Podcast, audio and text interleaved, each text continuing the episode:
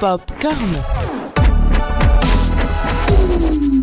Cinéma, séries, livres, musique, vous êtes bien dans Popcorn, votre émission qui parle de pop culture. Pour vous accompagner tout au long de cette émission, nous avons Marie. Salut Marie. Salut. Et moi-même, Léa. Alors Marie, qu'est-ce que tu nous as prévu pour aujourd'hui? Alors moi aujourd'hui je vais vous parler d'un sujet qui fera sûrement écho à un grand nombre de personnes. Chers auditeurs et surtout chères auditrices, aujourd'hui j'ai décidé de revenir avec vous sur l'image de la femme au cinéma. Popcorn. Et oui, l'image de la femme au cinéma n'a pas toujours été celle pour laquelle on essaye de se battre aujourd'hui. Et pour commencer, je voudrais te parler des premières femmes que nous autres enfants des années 2000 connaissons bien, les princesses Disney. Elles sont les premières à être admirées par les petites filles. Elles grandissent, comme qui dirait, ensemble, sauf que nous, on n'avait pas le château, les souris qui chantaient en cousant des robes, hein Mais bon, tout de même, elles forgent, elles forgent les idées de ce que c'est la vie d'adulte, la vie d'une femme. Du moins, du moins si tu habites à Buckingham Palace. Enfin bref. Dans les princesses Disney, il y a depuis une dizaine d'années, bon, un- une vraie métamorphose. Mais quand même, les premières d'entre elles, la petite sirène, la belle au bois dormant, Blanche-Neige ou encore Cendrillon, bah, ça constitue quand même l'archétype du sois belle et tais-toi. Mais si ces princesses un peu nunuches, dont le but ultime de leur vie est de se confier à leurs animaux tout en chantant l'amour qu'elles voudraient avoir pour un prince charmant qui les sauverait de la tragédie qui se déroule au début du film. Quand même Totalement réaliste. comme, euh, Mais bon, je critique, je critique, mais elles sont pas toutes comme ça. Parce que bon, je peux pas dénigrer les princesses Disney comme ça. hein, voilà. Dans les années 90, des princesses un peu plus badass quand même apparaissent. Celles qui sont prêtes à affronter des hommes pour des convictions ou la protection de leur culture, comme Mulan, Pocahontas ou euh, Belle. Elles agissent face à leur destin et ne se laissent pas abattre. Parfois même, c'est elles qui sauvent le prince charmant des griffes des méchants. Et oui, hein, parce que Adam, alias la bête, si ta prisonnière ne t'avait pas aimé un tant soit peu, eh ben mon vieux, tu serais encore à te rouler sur le tapis pour enlever tes puces. Alors, au bout d'un moment, remettons les choses à leur place. Bon, le prince est toujours présent, bien sûr, sinon on n'aurait pas ce côté romance qui fait fantasmer tant de petites filles. Mais bon, elles dépendent plus trop de lui quand même. Elles prennent leurs propres décisions pour s'en sortir seules. Bah oui, personne n'a forcé Mulan à se travestir en homme pour entrer dans l'armée de Chine, au risque quand même de se faire décapiter. Quand même, c'est quand même elle qui a pris la décision toute seule. Un constat d'ailleurs qui se retrouve chez les dernières princesses, comme par exemple Mérida, héroïne de Rebelle, qui veut se marier à elle-même au début du film, ou Vaiana, qui part à la recherche de la légendaire Tefiti pour sauver son peuple et la Polynésie tout entière d'ailleurs. Et puis bien sûr, on a notre reine des glaçons, enfin pardon, la reine des neiges préférée, qui décide de devenir un- une ermite en haut de sa montagne et n'hésite pas à envoyer un énorme monstre fait de glace sur sa sœur. Ouais, bon, sans... Voilà, hein, on va pas dire non plus qu'on deviendrait ermite au fond d'une montagne, mais euh, on n'est pas loin. On s'éloigne quand même bien du stéréotype de la princesse belle, mais bête, soumise à l'homme qu'elle aime. Popcorn. Une évolution visible donc dans les films d'animation Disney que l'on peut également constater dans les longs métrages classiques. Longtemps, les femmes avaient des rôles de personnages féminins obéissant à des clichés. Elles devaient être belles, plantureuses et la plupart du temps en détresse pour mettre en avant le rôle fort de l'homme qui vient à son aide. Parce que oui, elles ne pouvaient pas le faire elles-mêmes, voyons. Dans les années 60 à 70, naît la nouvelle vague avec des cinéastes comme Resnais, Vad- Vadin, Vadim, Chabrol, Godard, Truffaut, Romer, Melville. En tout cas, des films d'auteurs qui remportent des prix au Festival de Cannes. Un cinéma qui donne une toute nouvelle image de la femme, celle d'une femme libre, provocatrice et même destructive. Dans Jules et, Jim, en 1962, de François Truffaut, Jeanne Moreau, dans le rôle de Catherine, est montrée comme le fruit du destin. Une fin où elle amène Jim vers la mort. Dans À bout de souffle de Jean-Luc Godard en 1960, Jean-Paul Belmondo, dans le rôle de Michel Poicard, se retrouve abîmé, torturé moralement par Patricia Franchini, interprétée par Jean Seber. Elle le trahit pour se prouver à elle-même qu'elle ne l'aime pas. Une trahison qui finira par le tuer. Donc, si je récapitule, de femmes soumises et princesses nunuches, on passe à meurtrière qui n'a pas d'autre joie que d'amener les héros vers la mort. Donc, princesse ou sorcière, tu préfères quoi, toi, Léa? Euh, bah, Alors, euh, bah, euh, bon, Euh, je sais pas, parce que bon, euh, j'aimerais. Bon, la mort, c'est pas ouf. Bon, je dirais quand même un peu princesse, mais en même temps, bon, c'est un peu cliché. Du coup, là, je suis un peu coincée, mais on va quand même choisir le truc plus mignon que le truc le- plus dur. Enfin, ouais, quand même. Et le cinéma américain est aussi touché par cette vague de femmes fatales hollywoodiennes. La bande-annonce de Double Indemnity, réalisée par Billy Wilder, montre que l'homme est sous l'emprise du charme féminin. Il a un regard attendri, aveuglé par sa beauté. Il est en haut des marches, lui, enfin, elle est en haut des marches, lui en bas. Une posture qui met en évidence qu'elle est supérieure et qu'il est soumis. La Dame de Shanghai d'Orson Welles est un film dans lequel est mis en avant la notion de double ou de dualité. Un personnage féminin qui cache certaines de ses facettes et qui révélera peu à peu d'autres aspérités. Les femmes, n'est-ce pas? N'est n'est pas ce qu'elles semblent être? Je vais y arriver. Basic Instinct de Paul Verhoeven, je n'arriverai jamais à dire ce nom, dont l'affiche de film montre une femme, donc Sharon Stone, comme animalisée sur laquelle elle enfonce ses griffes, en tout cas ses ongles, dans la peau de Michael Douglas. Elle a un regard perçant, déterminé, avec des cheveux semblables à une crinière. L'homme, lui, est fragilisé. Une période où la femme est un personnage subversif qui va pervertir, influencer et manipuler la jante masculine. Une femme fatale, glamour qui permet de mieux établir ce contraste entre innocence et manipulation. Elle donne une fausse image d'elle pour réussir et à obtenir ce qu'elle veut. Donc des femmes qui ne sont pas vraiment à notre image quand même. enfin, je veux dire, qui laissent penser que seul le charme, la séduction compte pour que l'on puisse avoir ce que l'on souhaite.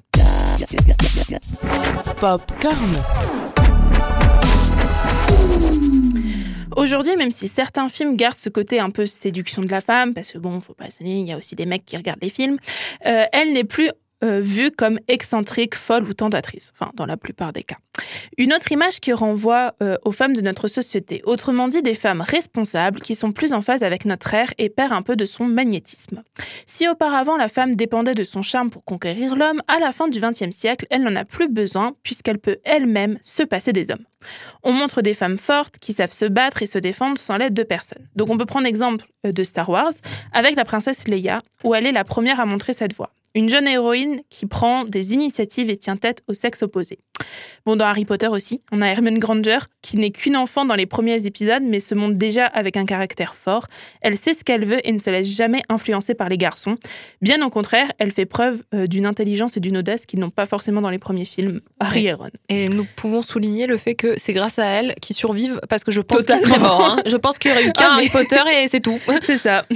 Le diable s'habille en Prada montre bien cette nouvelle image de la femme indépendante. Tant par Miranda Priestley, hein, à la tête d'un empire de mode, que par son assistante Andrea, qui se donnera les moyens d'y arriver par elle-même. Et là aussi, je tiens à souligner que le vrai méchant du film n'est pas euh, donc du coup euh, la, la patronne d'Andrea, Miranda, mais ouais. euh, ouais, c'est pas Miranda, hein, la, la beste de la. Hein, je tiens à dire, c'est mon personnage préféré. mais euh, le mec Bah, d'Andrea, ouais, qui est vraiment, on va pas dire des insultes ici, mais on n'en pense pas moins. Des femmes donc courageuses qui montent les échelons de la société. Des exemples à prendre en exemple. Cette phrase ne veut absolument rien dire, Mais je l'aimais bien. C'est une vague de films donc qui mettent à l'honneur cette femme forte et indépendante. Des films retraçant des parcours sociaux et dans lesquels les héroïnes réussissent à mener à bien leur combat.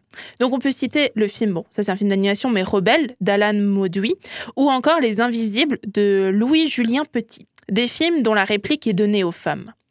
Aucun signe de séduction, de femme fatale, juste elles et leurs revendications pour vivre dans une société un peu plus égalitaire. Je veux bien le un peu plus parce que Il n'y a pas parce encore. que on, voilà. D'ailleurs, en parlant euh, de tout ce qui est euh, réplique, etc., tu savais qu'il existe un test pour mettre en évidence la surreprésentation des protagonistes masculins ou la sous-représentation des personnages féminins dans une œuvre de fiction? Pas du tout. Eh ben, je l'ai découvert cette semaine. hein. L'idée du test de Bechdel vient d'une dessinatrice de strip Ah si, voilà. Maintenant c'est que tu me dis le nom. qui, en si. 1985, publie une bande dessinée dans laquelle une femme propose à une autre de l'accompagner au cinéma. Mais la deuxième répond qu'elle ne voit que des films qui respectent trois règles correspondant à ce, qu'on- ce qui sera appelé par la suite le test de Bechdel. Après avoir lutté pour trouver un film qui respecterait ces trois règles, bah, les deux femmes en fait décident finalement d'aller manger du popcorn. Donc on peut aussi trouver l'origine de ce test dans Une chambre à soi de Virginia Woolf, dans lequel la narratrice peine à trouver des livres décrivant une amitié féminine et ne, et ne présentant pas les femmes comme seulement intéressées par les affaires domestiques. Mais alors là maintenant tu te demandes comment ça fonctionne ce test. Le test repose en fait sur trois critères. il doit y avoir au moins deux femmes nommées, donc nom prénom dans l'œuvre, qui parlent ensemble et qui parlent de quelque chose qui est sans rapport avec un homme. C'est quand même intéressant. hein. Si l'œuvre vérifie ces trois critères, le test est dit réussi. Si ce n'est pas le cas, bah, euh, cela peut indiquer que l'œuvre est centrée sur des figures masculines, voire correspond au syndrome de la Schtroumpfette. Alors, le syndrome de la Schtroumpfette? Beaucoup de définitions dans cette émission, on en apprend. Alors, en fait, ce n'est pas quand la femme dans le film devient bleue, hein, mais c'est celui sur la surreprésentation volontaire ou inconsciente des protagonistes masculins dans les œuvres de fiction au détriment des protagonistes féminins. Donc, en gros, c'est quand il y a plus de mecs Que de, que de femmes, ou alors quand il y a plus de mecs qui ont de plus importants rôles que de femmes. Enfin, Ok. le test de Bechdel, donc, s'appelle Bechdel-Wallace, en- parce que c'est parce qu'en fait, elle l'a fait avec une de ses amies qui s'appelait euh, Izzy Wallace, et du coup, bah, ils ont mis les deux noms. Se veut un indicateur de- du sexisme des films qui ne mettrait en avant qu'un nombre restreint de personnages féminins dont le rôle serait celui de faire valoir des personnages masculins. Il vise aussi à ne pas limiter les personnages féminins à leur histoire d'amour. Néanmoins, il ne peut pas suffire à déterminer si un film est féministe ou pas. Ce qui n'était d'ailleurs pas l'intention hein, d'Alison Bechdel, ce test passe sous silence des questions de diversité des femmes, leur rôle dans l'histoire ou encore la façon de leur montrer. Mais bon, c'est déjà un premier outil assez intéressant pour en apprendre un peu plus sur nos films préférés. Et du coup, Léa, toi, ton héroïne badass, là, c'est laquelle aujourd'hui Euh, alors c'est fou parce que j'en ai pas tellement. Enfin là, Mm. j'ai pas d'exemple qui me vient en tête. Bon bah bien sûr, j'aime beaucoup les personnages qui ont du charisme. euh, bah on, on parlait du coup de Miranda dans Le Diable s'habille en Prada. Moi je, l'aime beaucoup parce qu'elle a un certain euh, charisme. Mm. Là, je ne sais pas pourquoi, mais quand tu parlais, moi j'ai tout de suite pensé au film Gone Girl. Alors je sais pas si tu l'as vu. Oui. Euh, du coup, euh, c'est Rosamund Pike qui, je crois que c'est ça l'actrice, c'est son nom. Euh, c'est elle qui incarne euh, du coup le personnage principal. Et ce film, euh, bon, et il est, c'est un thriller un peu psychologique, je crois. Bon, il est un peu spécial, mais en fait, dedans, on a l'impression qu'elle est la victime. bon, je vais pas trop en dire, mais bon, il est sorti il y a un moment. euh, voilà, bon, bref, s'il y a des spoilers, je suis désolée. Euh, voilà, je m'excuse d'avance, mais il est sorti il y a un moment, hein, donc euh, bon, faut rattraper. Euh, il y a prescription maintenant. En gros, elle- au début du film, on a l'impression que c'est la victime. Mm. Elle a disparu. On se demande ce qui lui est arrivé. C'est son mari qui, qui- que tout, tout accuse et tout. Et puis en fait, on se rend compte que non. Elle n'est pas du tout la victime, elle est le cerveau d'une cool, hein, machinerie, mais trop. cruelle. Et en fait, t'es là, genre, waouh. Bon, c'est une, une vraie psychopathe, hein. elle est tarée, euh, sachant qu'elle s'est pompée au moins 3 litres de sang pour qu'elle se l'étale partout dans la maison. Euh, elle, a, bon, elle a un sérieux Oui. problème Elle de a psy. ouais, un petit grain hein. quand même. Elle hein. a un petit grain, mais en fait, euh, tu te rends compte qu'elle a tout mis en place et elle est, elle est complètement. Enfin, elle est hyper intelligente et, et elle n'est pas du tout, du tout, mais la victime, en fait, la victime, bah, c'est son mari. Ouais. Et, j'ai adoré comment le- la- ça s'est inversé en fait euh, dans le film. Et il y a un autre film comme ça qui s'appelle euh, L'ombre d'Émilie. Et en anglais, c'est Il A est Simple bien. Favor. Donc, c'est avec. Mon actrice préférée, donc Ah Blake. Lively et Oui. Anna Kendrick. Et en fait, euh, bah pareil, on a l'impression que. Bon, là, la différence, c'est que euh, le personnage qu'incarne Blake Lively, on, se rend compte dès le début qu'elle Ouais, qu'elle est elle a un chelou, hein. quand même. Ouais. Ouais, ouais, mais elle est hyper. euh, elle est hyper badass. Elle- Là, pour le coup, elle est elle, a- grave elle est dans la femme fatale en fait. ah ouais, elle est Là, charismatique. Et puis en plus, dans ses vêtements aussi, euh, on voit qu'elle porte le rôle principal Mm. parce qu'elle porte des tailleurs et euh, que des Ouais. costumes tout le temps.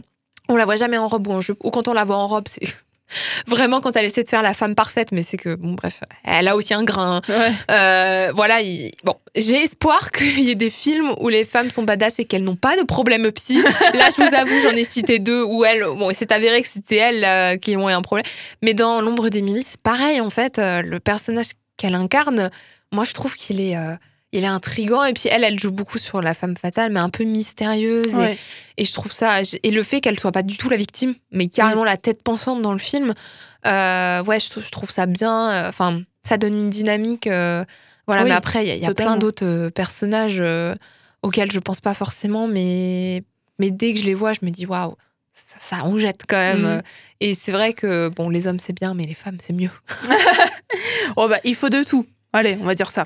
Mais, euh, c'est- mais ouais. c'est vrai que, mais c'est vrai que bah, c'est quand j'ai fait l'émission, je me suis dit, moi, pour, euh, il y a un épisode dans Friends qui, m- qui correspondait beaucoup à tout ce que j'ai dit.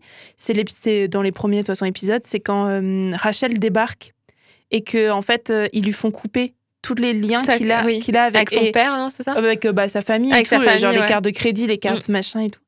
Et quand tu et finalement quand tu regardes les personnages féminins de Friends, c'est c'est vraiment enfin dans les premiers prototypes des, des femmes indépendantes parce que finalement Monica euh, elle a fait tout pour réussir dans, dans, la, dans, dans la cuisine, on va dire, Oui, c'est dans vrai. ce qu'elle veut faire. Et Rachel, pareil. Oui. Rachel, elle débarque, c'est une, c'est une petite fille à papa euh, avec euh, l'argent euh, à fond sur le porte-monnaie qui s'achète des bottes quand elle veut machin. Et finalement, elle passe du rôle de serveuse à euh, directrice marketing dans un truc de mode. Chez Ralph Lauren. Chez Ralph Lauren, voilà, enfin, ou Bloomingdale's, je sais Oui, plus, enfin, les après, deux. ouais. Et, et, et tu te dis, et, et dans, la, dans le dernier épisode ou dans la dernière saison, elle a un poste tellement important qu'il l'envoie à Paris, qui est Je suis pour les toujours très de Américains, cette fin. qui est quand même pour les Américains le, le, le centre de la mode. Alors je comprends toujours pas pourquoi, mais c'est pas grave.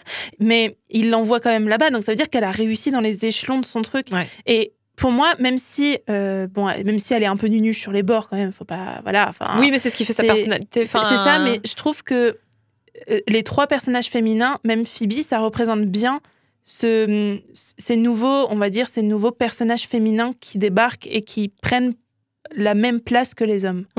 Oui, non, tu as raison. Bah bon, il y avait comme il y a une marge de progression, mais Ah euh, oui, totalement. Oui, mais oh, bah c'est oui, vrai que pas- pas ça pose, plus, hein, ça pose de euh, bonnes bases. euh, c'est une bonne série pour ça parce que ça pose effectivement de bonnes bases. Mm. Et, euh, et il en faut plus des femmes, Totalement. des hein. femmes Bah, indépendantes, enfin indépendantes et qui Autres que des mènent- super-héroïnes, en fait. Ouais, totalement. Autres qui ont des pouvoirs ou qui ont une des, des capacités genre physiques, autre chose. Qu'elles existent Oui, par voilà, autre chose. Et euh, c'est sûr que bah, nous, en tant que femmes, c'est important Ouais, d'avoir ce genre de représentation et, euh, et pour les futures euh, petites filles aussi, d'avoir ce genre de représentation Totalement. au cinéma, c'est important. Ouais. Et, pour et qu'il y ait un peu pour plus de diversité. Ouais. Non, c'est sûr. vrai, euh, euh, il le faut- dernier, la Raya, quand je l'ai vu Je- la moi, première coup, fois je l'ai pas le- vu encore. à Nouvel An, mais enfin même moi à 22 ans, je regarde, je suis en mode waouh. mais c'est bien parce que nous, on a coup, eu, en euh, fait, finalement, on a grandi. Bon, j'adore les princesses Disney. Mm. On a quand même grandi avec le Cendrillon. Bon, elle est sympa, mais euh, voilà. une chaussure, mon Dieu. Sympa, elle, est- elle, est, elle est sympa, Cendrillon, mais elle est un peu relou là. C'est bon, euh, passe autre chose, ton prince là. Bon, euh, C'est ça. ça va deux secondes. Blanche-Neige. Et- Ouais, Blanche, bon, Blanche-Neige, j'ai vraiment très vieux en plus pour le coup. Mais c'est le premier. hein. Mais euh, bon, c'est bien, ça a fait notre enfance, tout ça, mais. Bah, ça marche plus maintenant. Ça marche C'est plus, pas, les- non. c'est pas les, c'est pas les films Disney que tu vas re-regarder maintenant. Non, totalement. Maintenant, tu vas regarder Vaiana, tu vas regarder Réponse parce que là, t'as l'histoire d'amour qui est très jolie. qui est Bah, et même, euh, même Mais, la euh, Reine des Neiges, hein, moi quand je l'ai vue la première vrai. fois, la Reine des Neiges, je me suis fait la réflexion, je me suis dit, enfin, une princesse qui ne vit pas pour un homme. Qu'elle elle a, pas, Bah, elle a personne est en fait. Elle est reine, elle a personne. Bon, c'est sa sœur, c'est Anna qui court après un décérébré au début Ouais, du mais, film. mais, euh, au moins, t'avais aussi la relation euh, C'est une bonne dynamique. fraternelle, Ouais. du coup, de sœurs, mais fraternelle dans le sens où, pour une fois, ils ont une famille. Oui, alors en plus, bon, c'est un peu triste, ils ont quand même perdu les parents, mais Ouais, Euh, non, mais, mais de toute j'avoue- façon, les parents, il y en a toujours un ou deux qui survivent pas. Donc là, il y avait les deux, comme ça. comme ça, on respecte les codes. Mais c'est vrai que pour, pour le coup, ça a un peu marqué ce début-là et Mm. tous les films qu'on suivi après. Moi, je les ai pas ça. tous vus, mais, mais je trouve ça bien. Ouais. Donc on terminera sur cette note euh, positive. Merci Marie en tout cas pour cette euh, émission super intéressante sur l'image de la femme.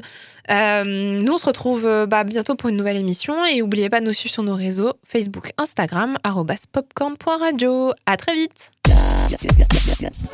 Popcorn.